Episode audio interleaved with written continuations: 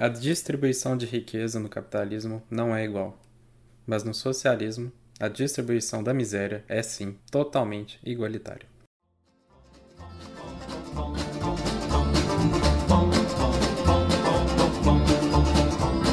You came down to this southern town last summer to show the Olá pessoal, bem-vindos a mais um episódio do podcast do Livro Certo.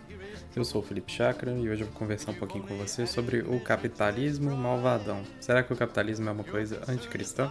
Será que o nosso sistema econômico que muitas civilizações no mundo inteiro utilizam, ele é realmente um problema para a sociedade, para o evangelho e assim para outras coisas? Então vamos conversar um pouquinho sobre isso.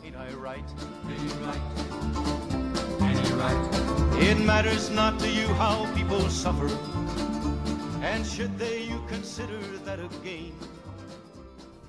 Acho que antes da gente começar a falar sobre um tema, vamos fazer uma coisa aqui que eu gosto muito de fazer e ter o costume de fazer, acho que quando a gente vai abordar sobre qualquer assunto. Qual é a definição do, do tema que a gente está tratando, que no caso é o capitalismo. Qual é a definição de capitalismo?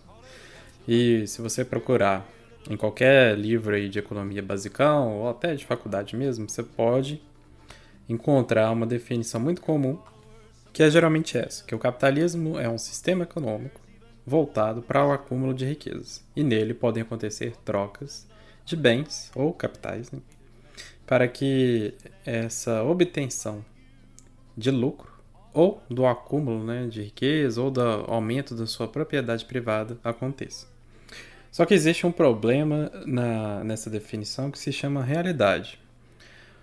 Um cara que ele é extremamente capitalista, como posso dizer, um dono de empresa, um empresário que é extremamente capitalista. Se todas as trocas econômicas que ele faz, ou seja, se ele comercializa com as pessoas, tudo, todo o comércio que ele faz é para acúmulo de riqueza, então por que ele compraria um iate de 60 milhões? Eu não sei quanto que custa um iate hoje, mas por que, que ele gastaria para comprar um iate? Porque ele compraria mais de 10 casas? Por que, que ele se daria ao trabalho de gastar um dinheiro que ele sabe que não vai acumular necessariamente riqueza para ele? Porque, por exemplo, você pode estar pensando o seguinte: ah, o cara comprou um iate, ele gastou 60 milhões, então ele, se ele quiser vender o iate, ele consegue, mas beleza. Existe uma coisa que, que, que é mais fácil visualizar com o carro e que qualquer tipo de produto que você compra ele sofre com esse problema, que chama depreciação. O produto ele começa a ser desvalorizado com o tempo. Isso pode ser às vezes pelo aumento da tecnologia, às vezes pode ser por causa simplesmente porque o produto vai ficando mais velho, não necessariamente porque as outras tecnologias são superiores, mas porque é uma tecnologia que vai envelhecendo, ele vai tendo um uso, um desgaste maior e maior custo né, de manutenção. Então, não necessariamente só porque comprou um iate que ele está acumulando riqueza. E ele não deixa de ser um capitalista por causa disso. Ele não deixa de ser um extremo capitalista.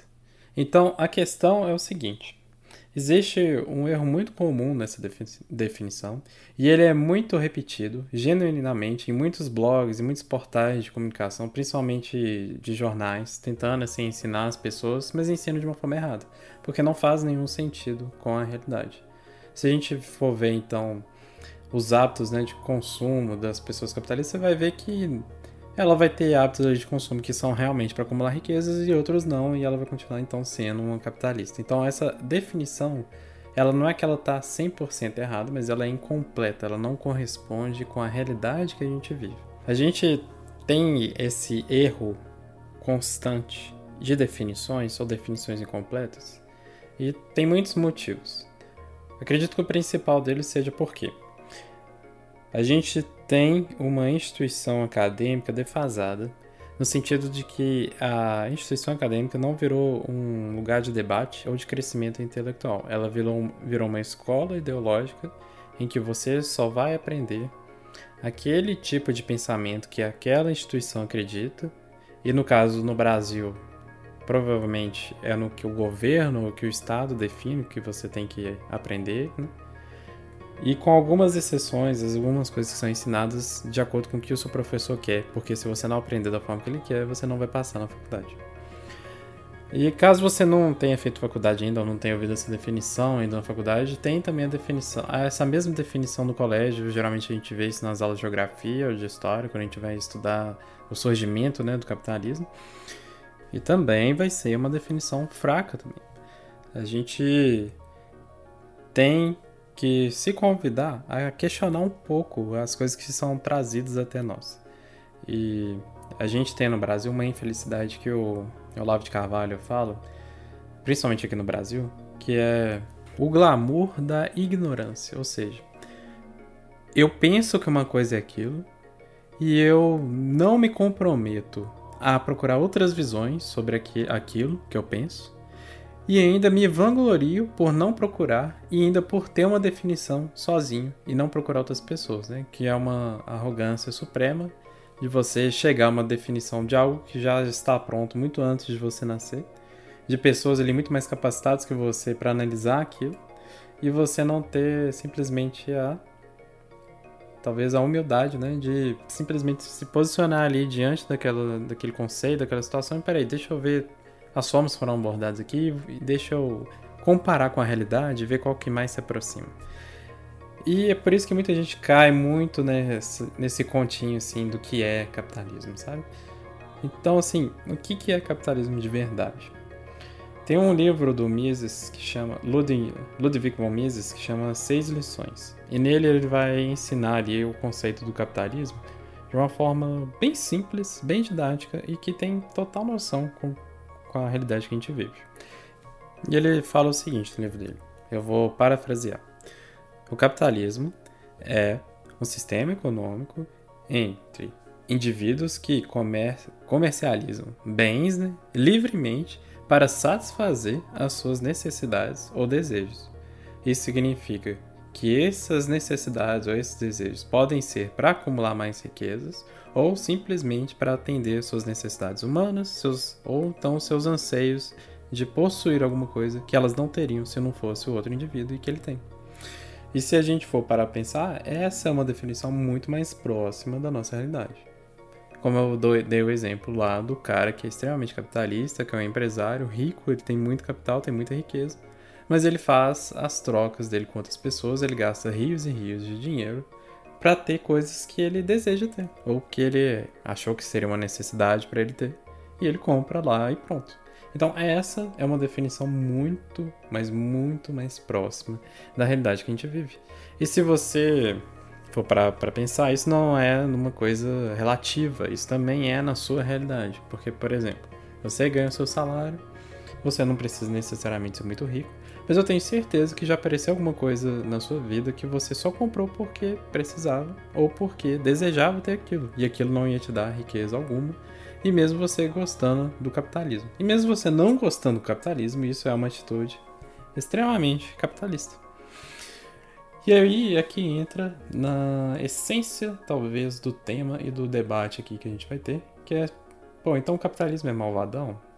E aí que a gente tem que parar para pensar numa coisa que é o seguinte: alguém escreveu um manual ético e moral de como que o capitalismo tem que ser aplicado? Ou seja, se você for capitalista, você tem que ter essa ética e essa moral. É porque a escola capitalista define que a ética e a moral é, aplicada nesse sistema tem que ser assim sensado. Não. Na verdade, o capitalismo ele foi dado até esse nome. Ele foi criado esse nome pelo Marx. Pelo Karl Marx, que era um cara que não gosta desse sistema, né? E acho que esse nome foi tão forte que pegou e surgiu outros teóricos, filósofos para estudar mais analisar mais essa questão. Mises é um deles, né? E a gente passa a ver que não é uma coisa assim que ela aconteceu por causa que existiu uma escola que descobriu esse sistema, aplicou e as outras escolas começaram a aplicar. Não, foi uma coisa de relações humanas que foi acontecendo. E se você for parar para pensar, vamos ver então voltar um pouco no tempo, no surgimento do capitalismo, será que ele era ruim mesmo? Porque a gente vê muitos casos, né, principalmente na aula de história, que ah, o capitalismo no começo é, era horrível, porque as pessoas tinham que trabalhar em condições precárias e tal, e tinham mesmo. Mas eu acho que essa história é sempre contada em partes ruins, em sempre dando ênfase nas coisas ruins, não nas coisas boas. Então, vamos é, buscar então o que o Mises fala no livro dele dos seis lições sobre o capitalismo, que ele conta também essa história. Ele fala o seguinte: quando o capitalismo surgiu, ele surgiu quando existia, não sei se você lembra lá na sua aula de história, mas existia um, antes um sistema que chamava feudalismo. E nesse feudalismo existiam algumas classes, que chamava nobreza, o clero, né, que era a igreja, a nobreza seria o exército, né, os nobres, né, que tinham um, um poder assim dentro do nome pelo nascimento. A burguesia, né, que eram os comerciantes, e a família real, né, que seria o rei, mas que está aí dentro um pouco dos nobres também. E o que acontece? Quando surgiu o capitalismo, os burgueses, que tinham um estilo de vida menor que os nobres, que o clero, eles começaram a se enriquecer. Por quê? Porque eles não. Apesar de existir comércio né, na antiguidade, no feudalismo, existia um comércio que era voltado apenas para os ricos e atender às demandas da nobreza, do clero e do rei. Por causa da existência do capitalismo, as pessoas começaram a abrir comércio para atender a demanda das massas e assim conseguiram vender mais e acumular muito mais riquezas. Chegou um momento que os burgueses eles ultrapassaram o número de riqueza da, nobre... da nobreza, né, da aristocracia. E isso não foi bem visto pela nobreza, porque existia sim um comportamento elitista, mas não era feito, ou seja, por capitalistas. O que é muito é uma narrativa que acontece muito hoje em dia, que o quem é capitalista é elitista, não gosta de pobre, essas coisas, sendo que na verdade o capitalismo ele surgiu dos pobres, ou seja, da burguesia que não tinha muitos recursos, começou a produzir é, seus produtos para massa e começou a enriquecer e entrar dentro da elite também. E o que quem não gostava disso era a elite anticapitalista. Então a gente tem que começar a entender que a partir do capitalismo é que as pessoas começaram a ascender, a ter uma mudança de vida, a ter oportunidades que elas nunca teriam se não fosse esse tipo de sistema. Agora, outras questões também que a gente tem que visualizar. Apesar das condições de trabalho serem horríveis, a aristocracia usou essas condições né, de trabalho e tal para criar os movimentos é, trabalhistas e apoiar esses movimentos justamente para impedir o crescimento é, da burguesia e o crescimento da ascensão de pessoas que eram pobres para atingirem a elite também. Eu não discordo que realmente tem que haver é, uma condição de trabalho boa e isso foi crescendo ao longo do tempo. Mas o que eu discordo é que o capitalismo é ruim só por causa das condições de trabalho. E as pessoas acabam negando esse tipo de benefício, como eu acabei de falar, da transição econômica da pobreza para a riqueza, justamente trabalhando normalmente e construindo um empreendimento que é valorizado pelo mercado. Outra, outro fator positivo é que uma doença conhecida como varíola, ela foi extinta por causa do capitalismo, que possibilitou o investimento na produção em massa de remédios e extinguiu a doença. Assim como outras doenças podem ser tratadas por causa desse sistema econômico que ele faz, uma produção baseada simplesmente nas massas. Mas aí você me pergunta, tá, mas por exemplo, o, o Brasil ele tem muita desigualdade social. Não era para ter mais ricos, já que o, o Brasil é um país é, economicamente capitalista e não socialista? Então, isso é uma coisa relativa. E eu sei que esse exemplo do Brasil é um caso à parte, mas ele assim, ele também pode se aplicar a outros países que têm uma desigualdade social mais alta. E eu vou te explicar o porquê. É o seguinte: existe uma coisa que chama intervenção governamental. E a questão é a seguinte: o capitalismo ele existe para funcionar, só que a intervenção do Estado, do governo, ela parece que ex existe para que o capitalismo não funcione totalmente, funcione em partes. E eu vou te dar um exemplo, um exemplo que o Mises conta no livro dele, no capítulo sobre o que é intervenção. Vamos dar um seguinte exemplo. É... Nesse exemplo é o seguinte: existe um país que ele tem uma produção de leite. E esse leite está ficando mais caro. Ele está subindo o preço e as pessoas não estão tendo condições de comprar o leite. Aí que o governo faz? Ah, já que as pessoas pobres, né, né, não estão tendo acesso ao leite, eu, na minha das melhores intenções, vou resolver o problema aqui na minha caneta. Eu vou fazer, falar aqui que o leite que custa 4 reais agora vai custar 1,50 e todo mundo vai poder comprar leite. Mas aí o que. Sabe o que acontece? A quantidade de leite diminui. E as pessoas que antes não conseguiam comprar leite por causa do preço, agora elas não conseguem comprar porque não tem mais leite para comprar. Porque a quantidade disponível para as pessoas comprarem, para toda aquela população comprar, diminuiu muito. Aí o, o, o, Estado, sem entender o que aconteceu, foi lá reclamar com o produtor de leite. Uai, por que, que você está produzindo menos leite? As pessoas precisam de leite, as pessoas precisam comer. Aí o produtor de leite explica para o Estado: olha, eu tenho meu, meus custos de ração para poder alimentar as minhas vacas. Sem falar nos meus custos de veterinário para cuidar delas, da saúde delas. E tudo isso acaba somando muito o preço do leite. Para eu conseguir produzir leite e vender ele a 1,50 e ainda ter lucro, pra, ou pelo menos não ter nenhum prejuízo, eu tenho que produzir menos leite, ou seja, eu tenho que ter menos vacas. Então minha produção vai realmente cair. Ah, o Estado é, sabiamente, né, entendendo a situação, ele vai lá e fala assim: tudo bem, então a gente vai lá e coloca um preço fixo agora, menor para as rações. Aí o que, que acontece? O mesmo problema se repete. O número de rações diminui porque os produtores de rações eles têm os custos deles e para atender aquele preço fixo, né, aquele preço menor que o Estado estabeleceu, ele tem que produzir menos.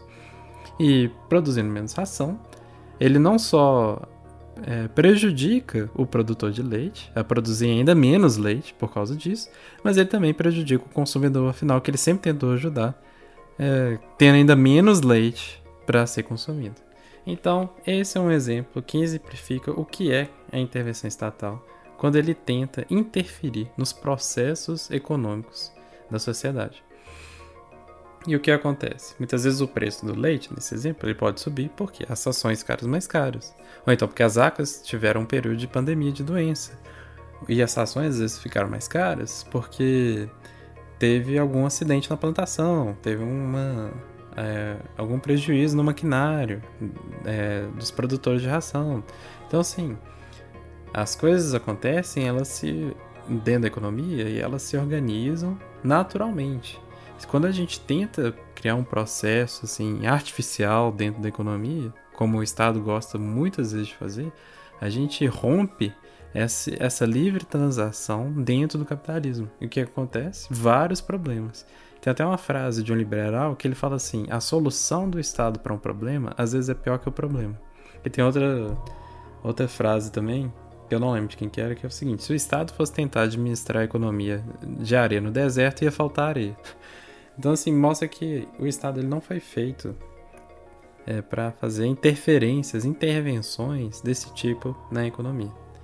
E é por isso que muitos estados, assim como o Brasil, ele não consegue ter ascensão de, das pessoas. Na verdade, acontece, por exemplo, o Flávio Augusto, que é um cara que eu gosto bastante, ele é um cara que vivia na favela, na favela empreendeu, nunca fez faculdade, é, nem sabia falar inglês, abriu uma escola de inglês e deu certo. Cresceu aí, agora sim, você pesquisa no Google quem que ele é, como que ele é um excelente empresário, né? Mostrando que ele só teve essa oportunidade pelo capitalismo. Mas muitas outras pessoas às vezes não têm essa oportunidade, por quê? Porque às vezes o Estado ele não está ali controlando, por exemplo, o Brasil não está ali controlando o preço de alguma coisa. Necessariamente com decreto, mas às vezes ele controla o preço, por exemplo, colocando imposto muito alto, às vezes colocando taxa, às vezes colocando regulamentações de como que aquele produto deve ser vendido, sendo que não precisa daquelas regulamentações. E isso acaba encarecendo ainda mais o processo de produção e, e vai chegar tudo para o consumidor final. Aí você deve estar tá pensando assim: ah, mas é muito egoísmo do, do cara que é produtor ficar querendo lucro sempre. Ele tem que pensar um pouco na sociedade. Mas aí, meu filho, você tem que se você pensa assim, você tem que ter um pouco de cérebro e entender por, por que, que o cara se daria o trabalho de ser produtor, de produzir alguma coisa, de arriscar investindo dinheiro para criar um comércio para ele não ter lucro, para não ter ganho nenhum com isso, para ele simplesmente pagar para trabalhar, basicamente. É loucura. Não existe isso, sabe? Não existe esse mundo é, maravilhoso que as coisas se resolvem simplesmente com caridade né, e dando dinheiro. E alguns cristãos barra socialistas às vezes vão tentar. Eh, no sentido da brincadeira, não socialista mesmo, mas eu tô brincando, mas parece que é socialista, né? Às vezes vão reclamar que o capitalismo ele incentiva muito o acúmulo de riqueza, e acumular riqueza é algo ruim. Então, é uma das maiores besteiras é, infundadas que eu já vi. Porque, assim, o problema de acumular riquezas na Bíblia não é no acúmulo em si, ou seja, não é o ato de acumular, mas é na motivação da pessoa em acumular riqueza. Por exemplo, eu acumulo riqueza, não estou errado. Minha motivação de acumular riqueza é para ter muito dinheiro e ser superior aos outros e humilhar os outros. Eu estou errado, ponto. Entendeu a diferença? É simples, não é? Eu não sei como é que as pessoas não conseguem simplesmente pensar isso, colocar a habilidade de raciocinar, né? É muita dificuldade. E vamos citar então um exemplo bíblico para a gente refutar isso logo de uma vez? Antigo Testamento. Jó, quando ele, ele tinha muitas riquezas e ele passou a ser perseguido e tal, a passar por muito sofrimento, e ele não tinha pecado algum. Ou seja, não tinha nenhum problema ele passar a ter acúmulo de riquezas, e isso não foi o motivo. A gente sabe pela história que isso não foi o motivo é, de Jó ter passado pelo que ele passou, pelo todo o sofrimento, ter perdido a família dele, tantas coisas mais. E o que, que a gente pode ver depois que Jó foi aprovado, ou seja, Deus gostou do que da, das atitudes de Jó, quando ele foi aprovado por Deus. O que, que Jó recebeu? O dobro do que ele tinha.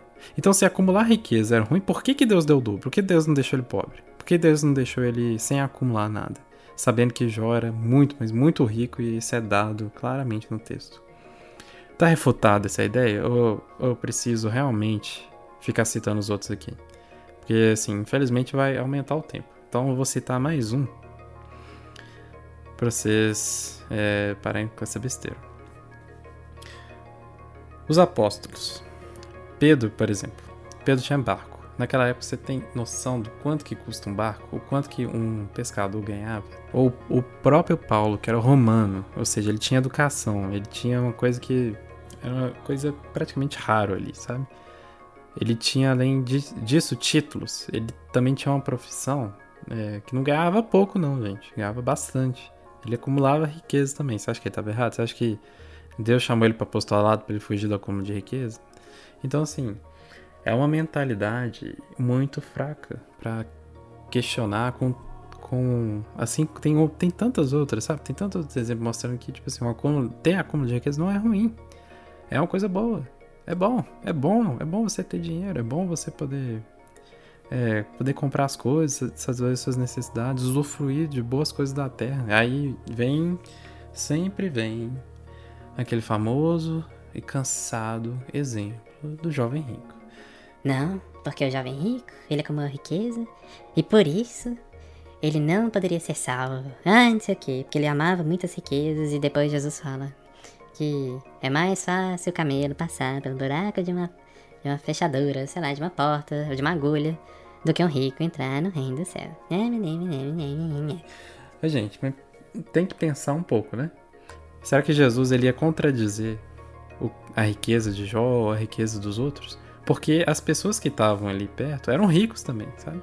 E quando, quando eles falaram isso, eles ficaram, quando Jesus falou isso, eles, ele, é, sobre essa questão, eles ficaram também preocupados. Mas o que Jesus estava falando ali não era um, uma coisa literal, um atentado a ser rico, um atentado a acumular riqueza. Mas o que ele estava falando é que tudo o que a pessoa tem é riqueza.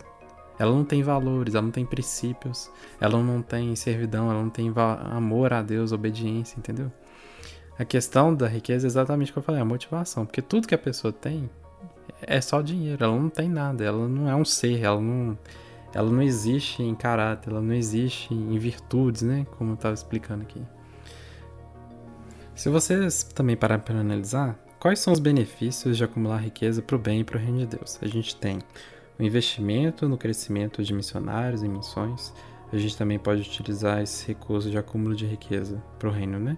Para você criar e gerar empregos para impactar outras famílias, para que elas possam sair né, dessa zona de desemprego, terem sua independência, até para as novas famílias que estão surgindo, os novos casados, para terem seus empregos e construir suas vidas também. Você pode criar organizações, você pode criar ONGs, é, com esse acúmulo. Também você pode ter uma reserva financeira para que quando vier um grande momento de necessidade para de outras pessoas, você pode auxiliar com isso também. E muitas pessoas às vezes acham que acumular riqueza é simplesmente eh, você acumula para ajudar as pessoas por necessidade, para distribuir. Às vezes ficam é, pé da vida, assim, ah, não acredito que o cara ganha tanto, ele não doa isso pra caridade. O dinheiro é da pessoa, ela usa do jeito que ela achar melhor. E muito, muitas, muitas coisas, né, como eu falei, elas não se resolvem simplesmente dando dinheiro, né? Se você pegar o, o livro do Iago Martins, né, que ele fala sobre exatamente isso, que ele se veste de mendigo, ele vai ver se o problema mesmo é realmente um problema econômico, realmente do, do Estado, mas ele vê que muito que essas pessoas, às vezes de rua, em necessidade também precisam, não é nem de dinheiro, não é nem de comida em si, mas é de uma orientação, de uma noção de futuro, de propósito, o que, que elas devem fazer e guias, né? Assim como todos nós precisamos também. E as pessoas estão lá perdidas, às vezes na rua, muitas vezes por opção, justamente porque não tem isso, né? E às vezes a gente acha que o maior problema que vai resolver né, é simplesmente jogar um milhão na vida delas e pronto, sabe? E não é assim, né? Não é assim que funciona, não é não é tão fácil assim resolver os problemas da vida, né? Eu acho muito engraçado porque essas pessoas que rapidamente pedem para que os grandes ricos e milionários doem quantias enormes de dinheiro para os pobres, elas são pessoas que não entendem a realidade dos pobres, nem sabem se os pobres precisam disso, nem se preocupam, nunca falaram às vezes com um pobre de verdade, nunca falaram com um mendigo na rua, nunca entraram numa causa social, e se entraram, ainda estão muito longe de entender que você dando dinheiro para pessoa, às vezes você vai acumular mais problema na vida dela do que dando, né?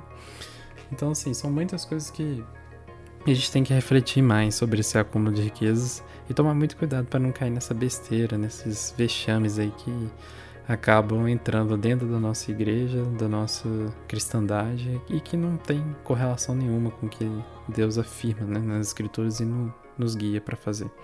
É claro que ele fala sobre ajudar e doar, com certeza. Há momentos certos para fazer isso, mas tem momentos que não são. Então cabe a você é, não fugir da sua responsabilidade e achar que todos os casos é de doação. Todos os casos se resolverão com uma doação simples e não se preocupar e ativamente e diretamente entender a causa do problema e, depois que vê a causa do problema ver que falta realmente dinheiro e, e aí sim doar parte é, da sua riqueza, mesmo que não seja muito, mesmo que não seja grandiosa, mesmo que você não ache que faça diferença, né? Daquele princípio de que aquilo que é nosso, na verdade, veio do Senhor, né? Então, assim, essas interpretações, às vezes muitas vindas ainda contra o acúmulo de riqueza vindo da teologia liberal, é muito preocupante. Porque aí você cria, às vezes, uma perseguição com coisas do sistema capitalista que não são ruins. E às vezes, em vez de ir atrás de coisas para melhorar, que devem, devem ser realmente melhoradas. Como eu falei, como o sistema é um sistema plenamente econômico, ele deixa em aberto para a sociedade definir como que eles vão agir socialmente, como que eles vão agir politicamente, como que eles vão agir de outras formas. E por causa dessa agência livre política, é o Estado que a gente tem no Brasil, por exemplo, que quer regulamentar o sistema econômico de todas as formas possíveis. É por isso que a gente paga a maior taxa de imposto no mundo e é muito difícil a gente conseguir ascender economicamente por causa disso. Que boa parte dos nossos ganhos, ou da nossa tentativa de fazer ganhos, é eliminada pela ação estatal. Eu não estou falando que o Estado tem que acabar, alguma coisa assim, mas estou falando que é, a intervenção do Estado na economia, desse jeito, não, não dá. Não dá para funcionar. A economia ela não funciona apropriadamente, como eu expliquei também no meu outro exemplo. Então vamos ao ponto chave então. O capitalismo, ele é malvadão? Ele em si não. Mas a forma como ele pode ser aplicado depende das, da moral e da ética da maioria da sociedade do local. Se, a, se o Brasil ele enfrenta uma crise moral e ética, qualquer sistema, principalmente um sistema livre, né, que deixa as pessoas decidirem o que elas querem fazer com isso, ele vai ser sim uma coisa ruim. Mas não é porque ele é ruim em si. É uma coisa que eu gosto de dar um exemplo, por exemplo. O martelo. O martelo ele foi feito para construir casa, ele tem a sua função ali. Se ele for usado para matar uma pessoa, o martelo começou a ser ruim? Não. O carro, ele foi feito para transportar as pessoas, é uma coisa ótima. A gente tem vários tipos de serviço com isso, pode usufruir vários tipos de benefícios. Mas um cara usa o carro para ficar atropelando os outros. O carro em si é uma coisa ruim? Não. Então a forma como a pessoa usa essas ferramentas, assim como o capitalismo que é uma ferramenta econômica, a forma como é utilizada pode ser sim uma coisa ruim, pode ser uma coisa do mal. A gente tem tráfico humano, a gente tem drogas, né? Que não precisa nem falar, que é uma coisa horrível. E assim como outras atrocidades, né?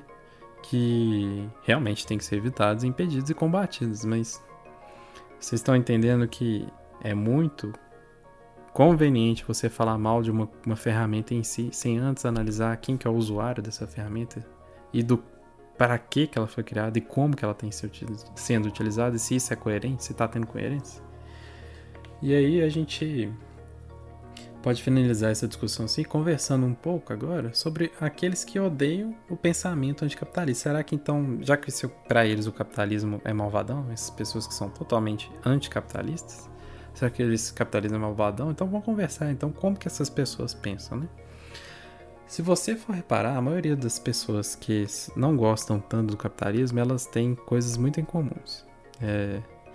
E eu não falo no sentido, tipo assim, ela não gosta do capitalismo, no sentido, tipo assim, ah, é uma coisinha ou outra eu não gosto. É, não gostar no sentido do capitalismo tem que acabar, é uma bosta e, e tem que ser socialista mesmo, sabe? Pronto, acabou. É, é a pessoa mais pro outro extremo. Pessoa que não quer esse sistema de jeito nenhum. Então, quando eu falar essa pessoa que não gosta do capitalismo, é exatamente isso. Porque eu conheço pessoas que não gostam do capitalismo, mas não é, assim, esse extremo, não. Tem coisa que gosta, sim, mas a pessoa mesmo não, não reconhece. Então, vamos lá. Essas pessoas que não gostam mesmo do capitalismo, detestam com todas as suas forças, você pode reparar algumas virtudes, é, entre aspas, nelas, assim, que elas guardam no seu coração, que não são virtudes de preocupação social. Elas não gostam de trabalhar. Boa parte das pessoas anticapitalistas, na verdade, acontecem dentro de uma elite que usufrui dos benefícios de um capitalista. Já ouviu falar dos herdeiros? Muitos herdeiros dentro da elite econômica se tornaram socialistas porque eles não queriam carregar o peso de trabalhar. Eles já usufruíam os benefícios do capitalismo e agora eles apenas queriam manter, né? E por isso eles defendem todo tipo de ideia para que eles não tenham que trabalhar. E também tem aquele tipo anticapitalista que é o seguinte: ele gostava do capitalismo porque ele tentou empreender, só que ele viu que o mercado não gostava da ideia dele e que ninguém apreciou o trabalho que ele faz. Às vezes as pessoas acham que elas vão ser excelentes, elas vão produzir um curso, vai vender muito, que elas são muito boas naquilo que elas fazem e elas não são. E elas vão ter a triste notícia da realidade que o mercado não valoriza elas. Não valoriza elas não é porque o mercado é mesquinho, é, qualquer coisa do tipo. O mercado pode ser mesquinho, mas na verdade a pessoa não tem valor para agregar.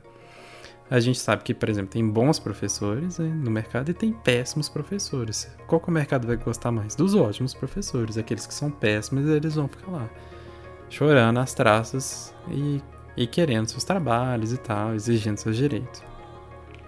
E é muito interessante que quando eu li um livro do Mises também que fala sobre a mentalidade né, anticapitalista, é, é, mostra exatamente isso. Que essas pessoas que foram meio que assim é, não aprovadas pelo mercado, elas aguardam ressentimento e rancor de quem tem. Então elas defendem uma ideia de divisão de riquezas para tomar a riqueza de quem conseguiu ter sucesso.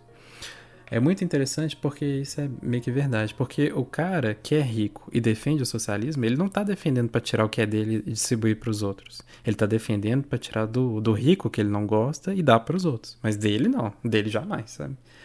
E é sempre assim, um cara que defende esse tipo de ideia, que não gosta do capitalismo e sempre vai pregar essa questão de distribuição de riqueza igualitária, ele nunca quer partir dele mesmo. Ele nunca faz uma doação dele mesmo. E, e geralmente quando faz, às vezes o cara é tão rico, ele faz uma doação, mas é uma doação que não mexe muito na riqueza dele, sabe? Se ele tá usufruindo ali de benefícios que não são dele, que provavelmente teve um pai, uma mãe capitalista e quando foi para a faculdade foi doutrinado e agora é, só usufrui dos frutos dos pais e fica aí militando né, na internet o tempo todo. A gente vê até artistas que fazem isso. Você, não sei se você lembra do Shia Bilafel. Eu nem sei pronunciar esse nome direito, mas é o cara que fez Transformers 1. Você não sei se você lembra, que namorava aquela atriz lá, Megan Fox, no filme, né? O cara, ele é ricaço, assim, sabe? E ele, tipo assim, ele no, quando o Trump estava na campanha dele de 2016, ele organizou um protesto contra o Trump, sabe? Um protesto assim, caríssimo e tal, de fazer uma live de 24 horas. Assim, deu super errado o processo. Muito engraçado essa história. Depois procura saber o que aconteceu. Mas assim, é um cara que usa os recursos financeiros dele para ele defender o que acredita. Tudo bem, mas assim, é sempre uma ideia. Como eu falei, sempre tentar defender uma ideia que. que corresponde a uma agenda anticapitalista. para simplesmente tirar sempre o do outro que ele não gosta. Mas o dele tem que estar intacto, né? E assim, a gente pode discutir isso em vários, em vários casos aí no Brasil. Eu vou, eu não vou citar nome porque, assim, é, esse podcast não, até o momento, ele não é ouvido por muitas pessoas, então não tem muito risco de dar processo citar nome aqui, mas eu não quero correr esse risco. A gente sabe que tem artistas aí, às vezes humoristas, que, não sei, trabalham em programas aí que eles gostam muito de militar, assim, né? É, a favor da esquerda e tal. E a gente sabe que eles às vezes fazem vídeos de sketch no canal no YouTube e acho que com essas dicas aí você já entendeu quem que é. E você vê que eles sempre estão lá falando sobre dividir riquezas, mas eles não também não dividem as deles, né? E é muito engraçado, porque eu acho que os artistas, da mesma forma como eles se posicionam, eles tinham que ser os mais capitalistas possíveis, porque eles que seriam os mais recompensados, né? Pelas suas individualidades, pelos seus produtos únicos, pelas suas é, ofertas, assim, né? De comédia e tal. Eles que deveriam se empenhar mais para que isso desse certo, né? Porque eles se acenderiam até mais rápido do que as outras pessoas. Até porque o humor, né? O entretenimento é uma coisa muito rentável. A gente vê isso pelo... Até pelos filmes, né? Filmes da Disney que rendem milhões e milhões de recursos. Então, é uma, são mentalidades assim que a gente vai percebendo que a essência, muitas vezes, dessa mentalidade capitalista é inveja. São pessoas que, que não gostam de trabalhar, têm preguiça, são acomodadas, elas não querem crescer na vida, ou então são rancorosas com os nãos que o mercado deu. E acabam, então, já que elas não conseguiram vencer no mercado, então elas vão tentar destruir o mercado. E é um comportamento que você pode ver como de uma criança, né? Que é, você fala não para ela, fica esperneando, chorando e agora vai ficar bravo com você, sabe? É a mesma coisa assim que a gente pode perceber no comportamento de muitas pessoas de esquerda, né? De, de esquerdistas e tal. Tem um cara aí que é xará meu, um youtuber famoso, que ele é exatamente isso, cara. Tipo assim, ele vê as pessoas tendo sucesso com os cursos, com suas ideias, por exemplo, Brasil Paralelo, o próprio professor Olavo Carvalho, e ele fica militando para que as pessoas é, desmonetizem ou ou seja, as empresas que são os intermediadores, né, de receber o dinheiro dos cursos e tal, das videoaulas que eles que esse pessoal de direita faz ele fica lá militando e tal para que essas empresas parem de ser intermediadoras, eles parem de receber dinheiro. Tipo assim, ao invés do cara ele criar é, um pensamento assim que, que refuta eles e desvaloriza o ensino deles, não. Ele prefere atacar os caras mesmos, usar um tipo de censura, né? Para que essas pessoas que pensam diferente dele e que, ironicamente, são de direita, acabam sendo perseguidas e não tendo muito ascendência com suas próprias ideias. Sendo que ele mesmo não consegue vender muita coisa é, intelectualmente séria com suas próprias ideias. Então, esse é um comportamento completamente normal e previsível assim, para esse tipo de pessoa. Se você tem a oportunidade de conversar com alguém anticapitalista, você pode ver que é uma pessoa que dificilmente gosta de trabalhar. Não, tipo assim, dificilmente vai gostar de trabalhar, vai respeitar seu patrão, acho que seu patrão explora. E tem patrão que explora mesmo, não vou negar isso não. Mas aí, assim, não é, como eu falei, então é o problema da ferramenta em si, é o problema da pessoa, é um problema moral, um problema ético, não é um problema necessariamente econômico, né? E existem aí que entra o cristianismo, né? Que o cristianismo ele tá aí para ser um excelente é, não vou dizer que é instrumento que diminui muito o que o cristianismo é, mas uma solução perfeita para que o capitalismo ele possa atuar de uma forma muito mais correta e com seu potencial muito mais certo. Né? Então, eu deixo a indicação para você sobre. É, para você ler. Eu acho que é muito interessante você ler sobre, sobre isso, né? Os seis lições do Mises, a mentalidade capitalista, anticapitalista do Mises. E também um livro do Mises que eu vou até fazer um podcast sobre ele, mas se você quiser já ir lendo, que chama Marxismo Desmascarado, que é excelente também. Também do Mises. Obrigado se você me acompanhou até aqui. E vamos lá e vamos trabalhar duro para acumular riquezas para o bom e crescimento reino de Deus e não para satisfazer nossas necessidades egoístas, não é mesmo? E cuidado, muito cuidado com os invejosos, né? Com as pessoas que detestam esse tipo de de sistema e que vão estar observando você quando você estiver fazendo sucesso. Então, esteja muito atento a esse tipo de pessoas que pensam dessa forma. Muito obrigado e até a próxima então, pessoal. Tchau, tchau.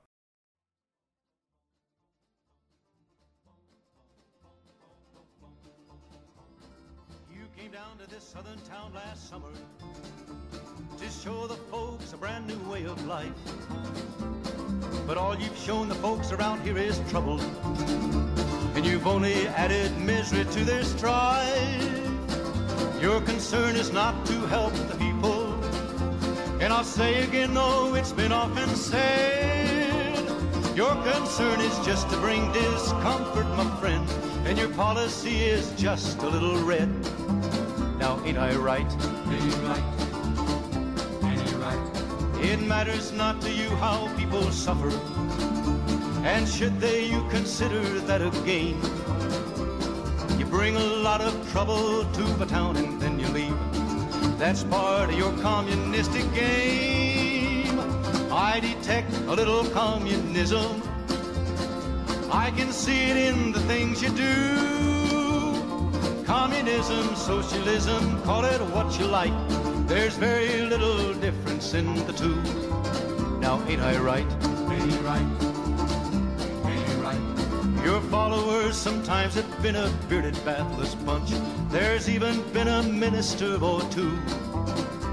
A priest, a nun, a rabbi, and an educated man have listened and been taken in by you. All the country's full of two-faced politicians who encourage you with words that go like this. Burn your draft card if you like, it's good to disagree. That's a get acquainted communistic kiss. Now, ain't I right? One politician said it would be nice to send some blood and help the enemy in Vietnam. That's what he says, here's what I say, let's just keep the blood. Instead, let's send that politician man. Let's rid the country of the politicians coddle tramps that march out in our street, protesting those who want to fight for freedom, my friend. This kind of leader makes our country weak. Now, ain't I right? Ain't I right? Let's look and find the strong and able leaders. It's time we found just how our neighbors stand. If we're to win this war with communism, let's fight it here as well as Vietnam. Let's rise as one and meet our obligations.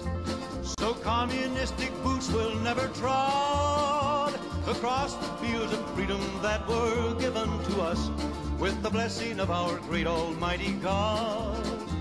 Across the fields of freedom that were given to us with a blessing